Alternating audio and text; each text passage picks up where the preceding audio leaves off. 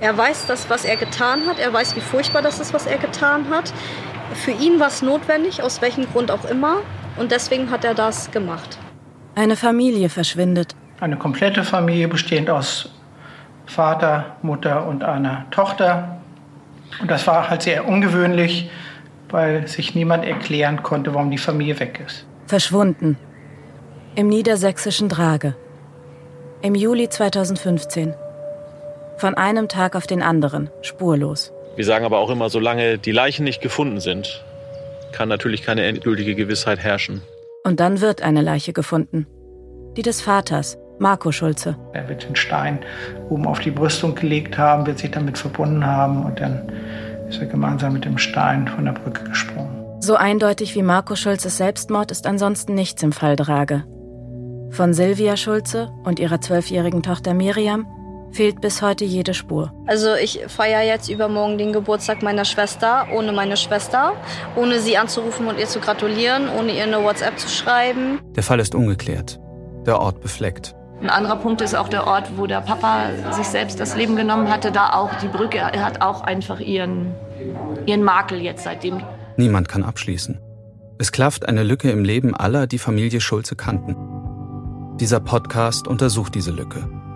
Das, was damals passiert ist und vor allem das, was heute davon übrig ist. Die Ohnmacht, die Trauer, die Fragen. Ich warte bis heute auf etwas, worauf ich nicht, gar nicht warten kann.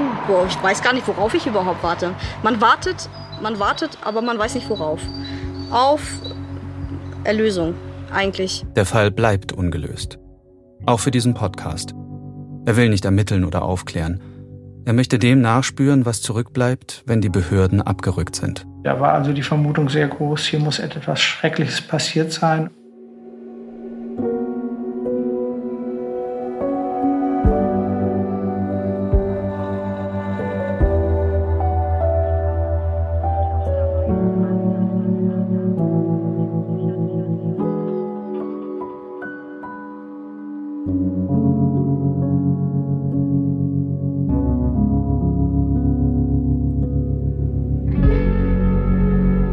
Frage.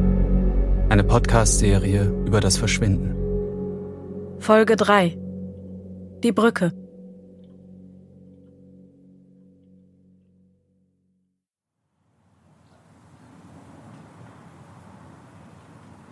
Lauenburg. Hübsche Klinkerfachwerkhäuser mit rot geziegelten Giebeldächern. Dazwischen eine Backsteinkirche. Eine alte Schifferstadt an der Elbe. Entlang der schiefen Kopfsteinpflastergassen reihen sich Cafés und Lädchen. Touristen wie Anwohner schlendern über den Uferweg, der den Fluss auf dieser Seite säumt.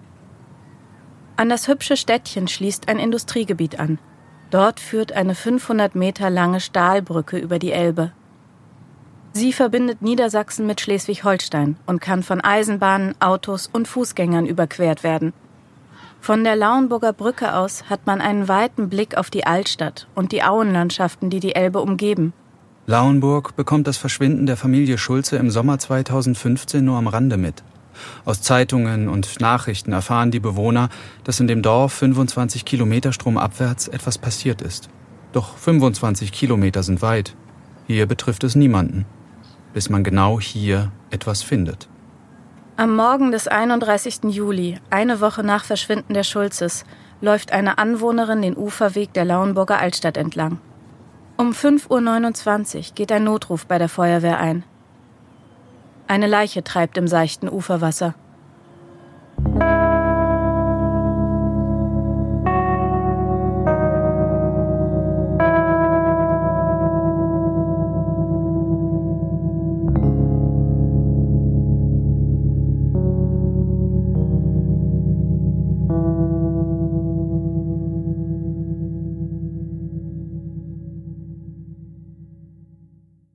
Nachricht über den Fund erreicht auch die neu gegründete Sonderkommission im Fall Schulze und ihren Leiter Kriminalhauptkommissar Michael Düker. Wir haben ja zunächst nur erfahren, dass in der Elbe auf der Lauenburger Seite ein Leichnam gefunden wurde, ein männlicher Leichnam. Die Kollegen äh, dort in Lauenburg, die haben das nicht sofort mit unserem Fall verbunden, weil äh, das auch rein, rein strömungstechnisch genau entgegen der Fließrichtung gewesen wäre. Also man konnte nicht unbedingt davon ausgehen, dass das etwas mit unserem Fall zu tun hatte. Doch Michael Düker will sicher gehen. Er schickt ein paar seiner Ermittler nach Lauenburg. Dort gibt die Leiche Rätsel auf. Schon die Bergung erweist sich als schwierig. Von einem Boot aus müssen mehrere Feuerwehrleute anpacken, denn der Leichnam ist beschwert. Mit Gurten ist ein 25 Kilo schwerer Betonklotz an den Körper gebunden. Ein Klotz von einer Baustelle. Einer, der einmal einen Zaun oder ein Verkehrsschild beschwert hat. Nun sind die Hände eines Toten daran gefesselt. Sie stecken in Arbeitshandschuhen. Nach Einschätzung des Notarztes hat die Leiche mehrere Tage im Wasser gelegen. Die Faulgase haben den Körper trotz Beschwerung an die Oberfläche getrieben. Um die Identität des Leichnams zu bestimmen, wird eine Obduktion veranlasst. Für Michael Düker erhärtet sich der Verdacht, dass es sich bei der Leiche um Marco Schulze handelt. Statur, Alter, Aussehen stimmen überein, soweit noch erkennbar. Nun geht es um das Wie. Polizei und Feuerwehr suchen die Umgebung ab, um die Umstände des Vorfalls zu klären. So wird auch die Lauenburger Elbbrücke überprüft. Und dort befindet sich zu dieser Zeit eine Baustelle. Und ja, bei dieser Baustelle fehlt ein Befestigungsstein. Wir haben ja ermittelt, auch wieder aufgrund von Spürhunden letzten Endes, dass Herr Schulze mit dem Fahrrad von der Ortschaft Hohnsdorf kommend auf die Brücke gefahren ist, dass er dort offensichtlich einen Betonklotz genommen hat. Der wird den Stein oben auf die Brüstung gelegt haben, wird sich damit verbunden haben und dann ist er gemeinsam mit dem Stein von der Brücke gesprungen. Die Einsatzkräfte suchen die Elbe mit Booten und Leichenspürhunden ab. Sie erhoffen sich Hinweise auf die Todesumstände von Marco Schulze und den Verbleib von Miriam und Silvia. Mit Hilfe von Sonarbooten wird der Elbboden abgescannt. Auch Taucher suchen den Grund ab. Es deutete gar nichts darauf hin, dass die Familie da auch sein musste, aber man musste es einfach probieren. Die Taucher haben dann auch ein Fahrrad gefunden, das den Schulzes gehörte, was am Fuße der Brücke lag, im Wasser, am Grund der Elbe. Am Gepäckträger des Damenrads waren Gurte befestigt. Genau die gleichen Gurte, wie sie an der Leiche gefunden worden waren. Die Polizei untersucht sie und findet heraus, dass sie der Chemiefabrik gehören, in der Marco Schulze angestellt ist. Marco Schulze ist also mit dem Fahrrad und den Gurten 25 Kilometer nach Lauenburg gefahren, um sich dort von der Brücke zu stürzen, inklusive Fahrrad. Die Obduktion der Leiche gibt die finale Bestätigung. Ja, es handelt sich tatsächlich um Marco Schulze. Dem Bericht zufolge ist er ertrunken. Fremdeinwirkung ausgeschlossen. Ein Selbstmord. Und äh, der Suizid für Herrn Schulze war eindeutig. Das hat die Obduktion ergeben und auch alles, was wir an Informationen durch unsere Ermittlungen dort erlangt haben, waren, sprachen eindeutig für einen Suizid. Es ließ gar keinen anderen Schluss zu. Ein Familienmitglied ist aufgetaucht. Eines von dreien. Tot.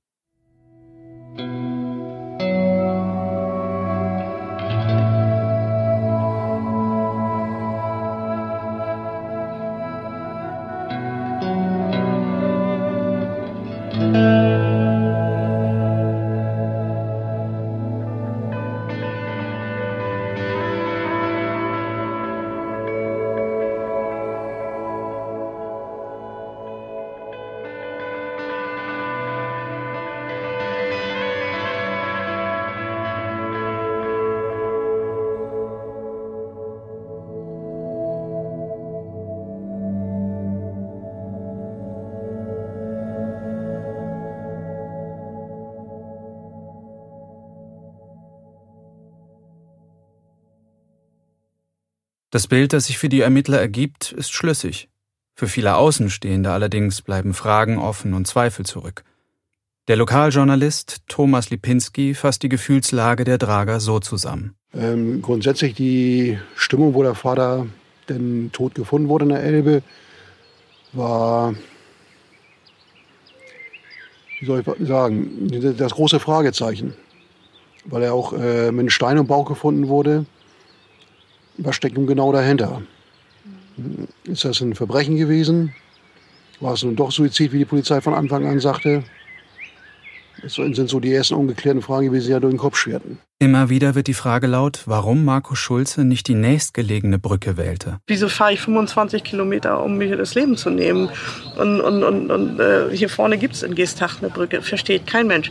Warum fahre ich dafür 25 Kilometer weit? Und dann noch mit dem Fahrrad und dann mit so einem kleinen und mit so einem alten. Das verstehe ich überhaupt nicht. Polizeipressesprecher Jan Krüger nennt einen möglichen Grund. Rein praktisch äh, wäre zwar die Brücke ähm, an der Staustufe in Gesacht näher gewesen, aber gleichwohl ähm, natürlich mit, den, mit der Funktion der Staustufe, mit dem sehr aufgewühlten Wasser, dort möglicherweise der Gedanke gewesen, dass dort der Leichnam doch ähm, ja, auftreibt, freigespült wird, wie auch immer.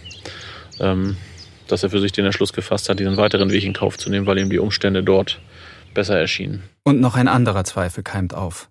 Vielleicht war es kein Selbstmord, sondern ein Mord? Ein Mord, der wie ein Selbstmord aussehen sollte? Meine Theorie war zuerst, dass die Familie sich doch abgesetzt hat, die Mutter und Tochter, und dass der Vater dann eben Opfer eines Verbrechens wurde, weil ich mir diese doch außergewöhnlichen Suizid nicht vorstellen konnte. Für Ermittler Michael Düker kommt das nicht in Frage. Aufgrund der Gurte an Leiche und Fahrrad. Dadurch ist eigentlich auszuschließen, dass ein Dritter das gemacht hat. Denn der würde ja nicht erst zu Schulzes nach Hause fahren, aus dem Schuppen, die Gurte holen, das Fahrrad mitnehmen, den Schulze irgendwie einpacken ins Auto und dahin äh, bringen, um ihn dann an der eigentlich viel befahrenen Elbbrücke ins Wasser zu werfen. Und das ohne äh, Widerstand. Also das ist eigentlich absolut auszuschließen. Und es gab auch keine entsprechenden Spuren an seinem Körper, die auf irgendwelche Abwehrverletzungen oder so hindeuten. Mord kann der Hauptkommissar ausschließen. Aber immer wieder tauchen Zweifel auf, ob es sich bei der Wasserleiche wirklich um Marco Schulze gehandelt hat. Er hatte eine frische Operation hinter sich, die gut verlaufen ist. Und anhand dieser Operationsnarbe war sofort zu identifizieren, denn der äh, Operateur, dem wir die Narbe auf dem Foto gezeigt haben, hat gesagt, das ist meine Handschrift der konnte sofort sagen, das war ich, das habe ich gemacht. Letztendlich gehen all diese Fragen in dieselbe Richtung. Warum wählte Markus Schulze eine so komplizierte, entfernte, aufwendige Art, sich das Leben zu nehmen? Wir vermuten, dass das äh, so aufwendig inszeniert worden ist, um den Leichnam nach seiner Überlegung komplett verschwinden zu lassen. Polizeisprecher Jan Krüger. Es war auch letztlich nur den Umständen im Flussbett geschuldet, dass der Leichnam doch in einen Bereich gedrückt wurde, wo er dann wahrgenommen wurde von Zeugen. Sonst hätte er es vielleicht geschafft, dass der Leichnam nie gefunden worden wäre. Eine Inszenierung. Markus Schulze hat sein Verschwinden inszeniert und dabei einen Fehler gemacht. Alle Maßnahmen, die er ergriffen hat, alle Mühen, die er auf sich genommen hat, alle Vorbereitungen, all das diente nur dazu, nicht entdeckt zu werden, für immer zu verschwinden? Man weiß es nicht. Es scheint nur die plausibelste Erklärung zu sein.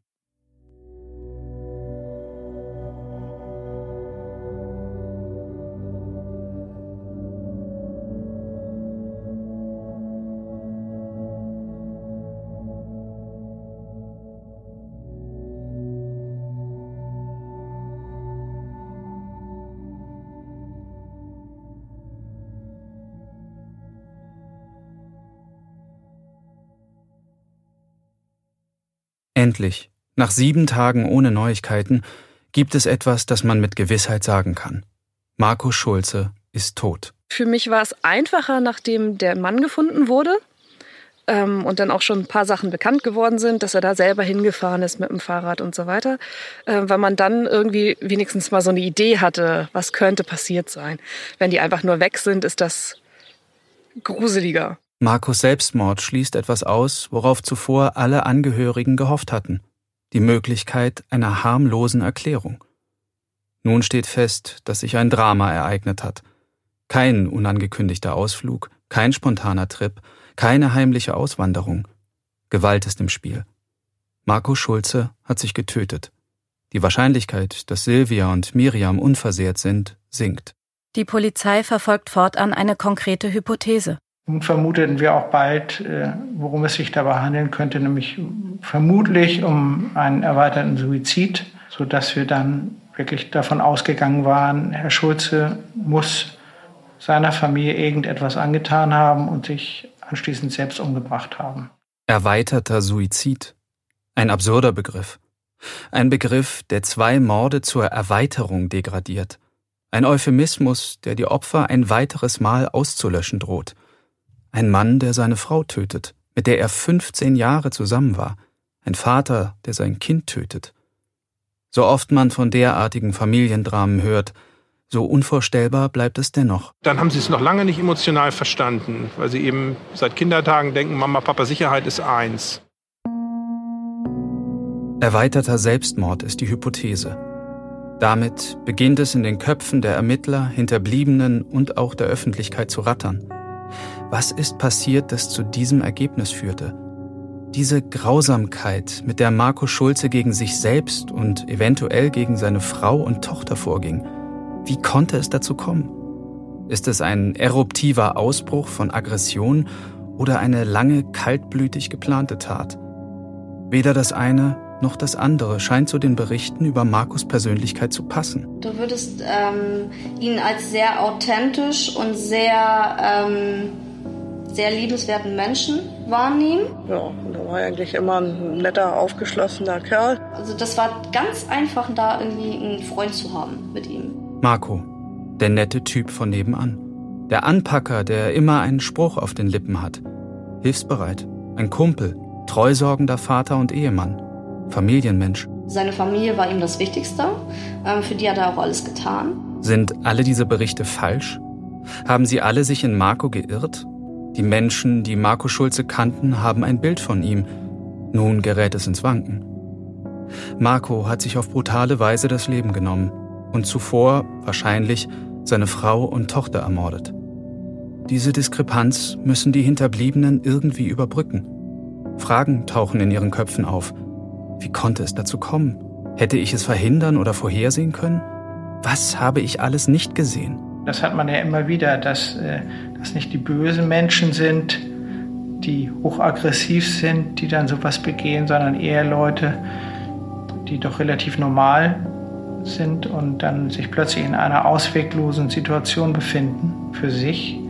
Und ja häufig auch nur eine Momentaufnahme. So ein Suizid ist häufig nicht geplant, lange geplant, sondern er entsteht aus irgendeiner Situation heraus äh, und dann wird das einfach durchgezogen.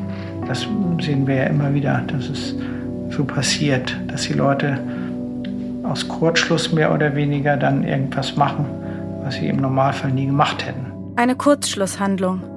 Das würde erklären, warum der sonst so liebevolle Familienvater sich das Leben nimmt. Doch die akribische Vorbereitung seines Suizids spricht wiederum dagegen. Die Art der Vorbereitung seines Suizids, nämlich von zu Hause diese Spanngurte mitzubringen, mit denen er letztendlich diesen Betonfuß, der ja nicht zufällig, sondern wegen einer eingerichteten Baustelle auf der Brücke zu finden war, spricht dafür, dass er sich das ganz bewusst und gewollt ausgesucht hat. Ähm, denn er hätte auf den anderen Brücken zu dem Zeitpunkt äh, ein Gewicht mitbringen müssen. Und wieder bleiben Fragezeichen. Das Einzige, was sicher scheint, ist, dass eine große Verzweiflung, großer Druck oder großes Leid geherrscht haben muss. Aus diesem aufwendigen, nachhaltig geplanten Selbstmord spricht der Wunsch, absolut sicher zu gehen. Markus Schulze wollte sterben und nie gefunden werden. Schon dieser Wunsch allein ist schmerzhaft für die Hinterbliebenen. Sabine Zunker, Markus erwachsene Stieftochter, kann nicht anders, als sich Markus letzte Minuten vorzustellen. Er hat nämlich ähm, laut Obduktion bis zu sieben Minuten mit dem Tod gekämpft. Unter Wasser. Und durch den Stein war es ihm ja unmöglich, wieder hochzukommen. Also er hat sich selber mit dem Wissen darunter gestürzt. Das wird eine harte Geschichte jetzt. Und daraus ergibt sich automatisch die Frage nach den Gründen. Es gibt ja laut, äh, laut Kriminalpolizei, laut Profilern, die sich der Sache ja angenommen haben, auch eine Erklärung für sein ähm, hartes Vorgehen, sich selber umzubringen. Dass er sich nochmal dafür bestrafen wollte im Nachhinein. Er weiß das, was er getan hat. Er weiß, wie furchtbar das ist, was er getan hat. Für ihn war es notwendig, aus welchem Grund auch immer. Und deswegen hat er das gemacht. Die Grausamkeit, die Markus Schulze gegen sich selbst richtet, verführt dazu, Rückschlüsse zu ziehen. Rückschlüsse auf die Grausamkeit, die er vermutlich gegen seine Frau und Tochter gerichtet hat. Es hat mich beschäftigt. Wie lange hat es denn gedauert, bis es vorbei war? Einfach um, wie lange musste er leiden? weil es halt ganz schlimm ist, die Vorstellung zu wissen, dass auch die anderen beiden auf irgendeine Art und Weise leiden mussten.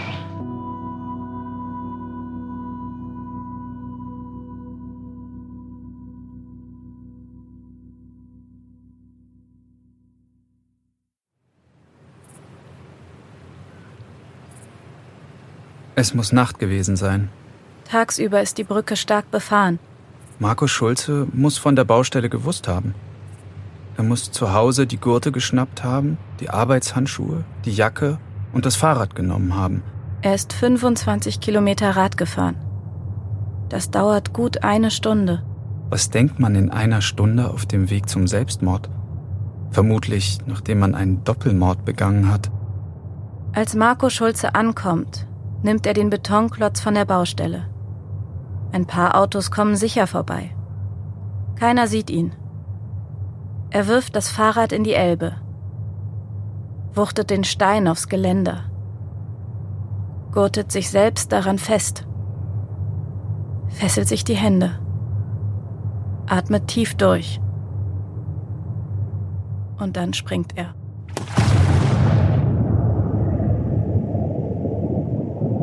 Unter Wasser kämpft er mehrere Minuten mit dem Tod. Ertrinken gehört zu den qualvollen Todesarten, zu den schmerzhaften, panikbehafteten. Wenn dieser Tod die beste Option ist, der Weg, den man wählt, weil alles andere noch schlimmer erscheint, was ist dann die Situation, die dem vorausgeht? Wie schrecklich muss dann das Leben sein, das die Alternative dazu gewesen wäre? Was muss passiert sein, dass Marco dieses Ende wählte? Was hätte ihm bevorgestanden? Er muss verzweifelt gewesen sein, keinen anderen Ausweg gesehen haben. Sabine Zunker, seine Familie und Freunde trauern um ihn. Sie kannten ihn als Familienmensch, als liebenden Vater. Jedoch die Polizei geht von einem erweiterten Selbstmord aus. Sabine Zunker glaubt dieser Hypothese. Das macht es schwer, Trauer und Mitgefühl zu empfinden mit dem mutmaßlich zweifachen Mörder, der seine Tat akribisch geplant hat. Es passt nicht zusammen. Die Diskrepanz zwischen dem erinnerten Marco und jenem, der zum Mörder wurde, ist zu groß. Sie kann nicht überwunden werden.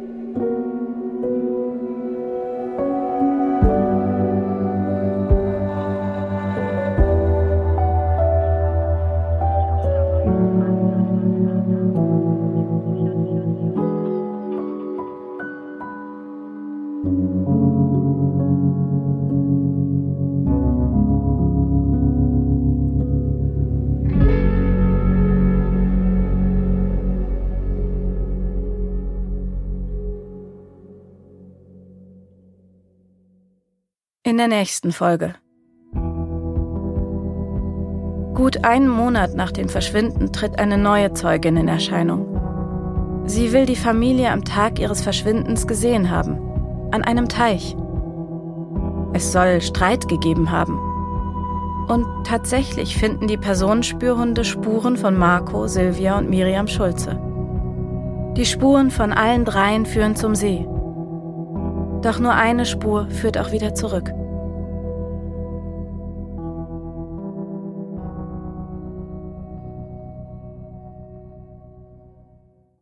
Mein Name ist Johanna Steiner und ich bin eine der Macherinnen dieses Podcasts.